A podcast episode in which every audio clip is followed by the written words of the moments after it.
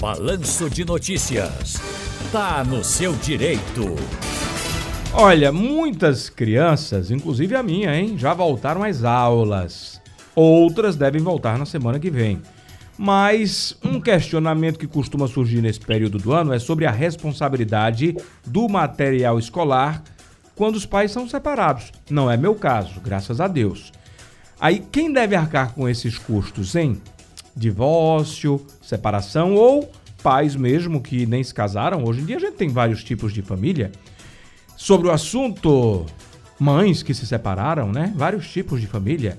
Sobre o assunto, a gente conversa com uma advogada especialista em direito de família e membro do Instituto Brasileiro de Direito de Família, doutora Isadora Mendes. Boa tarde, doutora. Boa tarde, Tiago. Boa tarde a todos os ouvintes. É um prazer mais uma vez estar aqui conversando com vocês na TV Jornal, na Rádio Jornal. Prazer sempre nosso, doutora. O que é que a legislação fala nesse tipo de situação?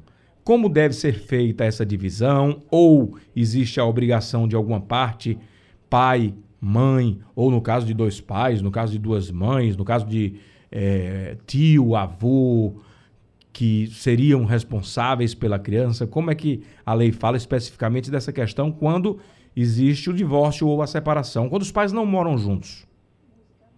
Vamos lá, Tiago. Em relação à parte legal, não há nada expresso na lei de forma taxativa, ou seja, para ficar mais claro para o ouvinte, algo em que dire... diretamente a gente tem essa previsibilidade, né, uma previsão dessas, desse pagamento extra na lei. Não há. Esse pagamento extra, ele deve ser acordado em algum processo, como você bem falou, de divórcio, de pensão alimentícia, ou até mesmo sentenciado esses gastos extras. Geralmente, para facilitar, se coloca um valor a ser cobrado de pensão alimentícia um pouquinho maior para poder ser compensado nessa época do ano. Lembrando que quem tem a pensão alimentícia recebida descontada em folha, ou seja, o alimentante, que é aquele que paga a pensão, o genitor ou a genitora, quando é descontado em folha, já tem a incidência lá do 13 terceiro, percentual. Então, de certa forma, aquele percentual já serve para suprir alguns gastos nessa época do ano. Porém, há também aquele que paga pensão alimentícia, que não é registrado em carteira, é o famoso autônomo, então ele paga por salários mínimos. Então, esse sim deverá ter num acordo lá expressamente que nessa época do ano vai ter uma divisão desses custos seja 50%, 20%, enfim, Tiago, conforme a necessidade daquela família. Naquele momento da oficialização, do divórcio, da pensão e até mesmo da questão da guarda, isso tudo já vai ser levado em consideração pelo juizado da família.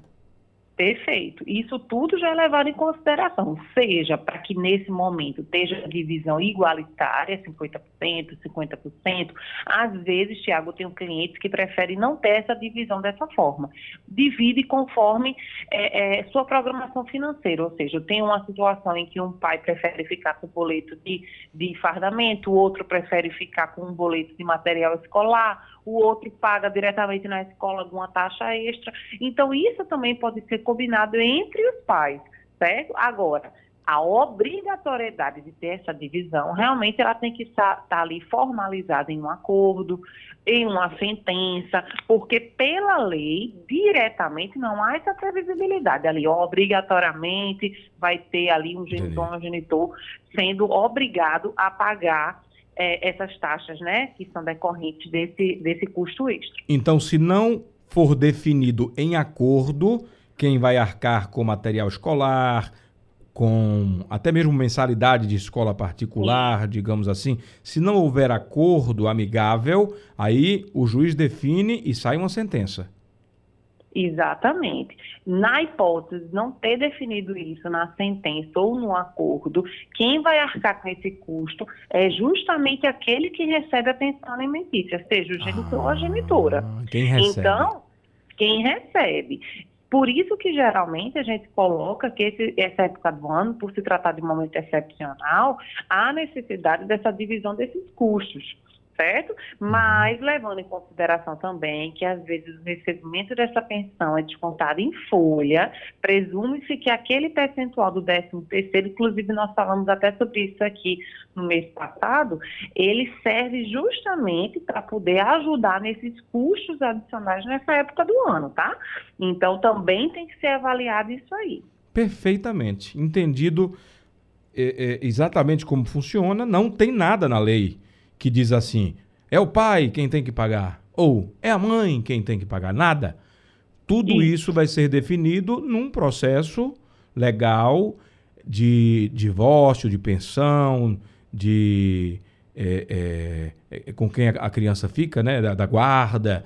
E tudo isso vai ser avaliado, definido amigavelmente ou em sentença pelo magistrado. Caso isso, especificamente material escolar, não esteja na sentença, a obrigação é de quem recebe pensão, seja a mãe ou seja o pai.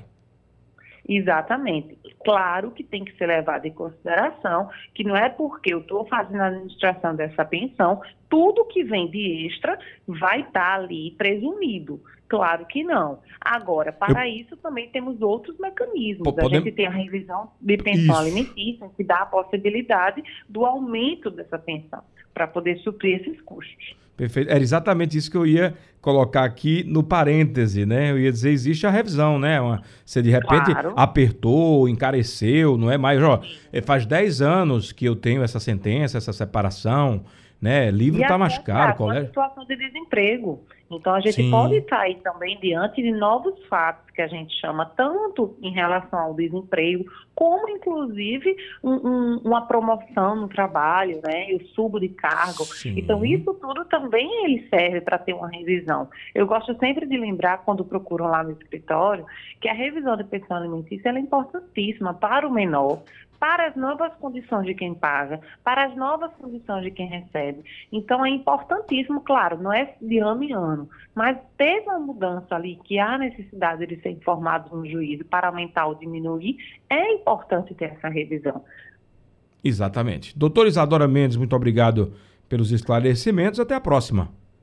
Eu que agradeço, Tiago, mais uma vez. Até a próxima. Boa tarde para todos os ouvintes. Uma excelente tarde para a senhora.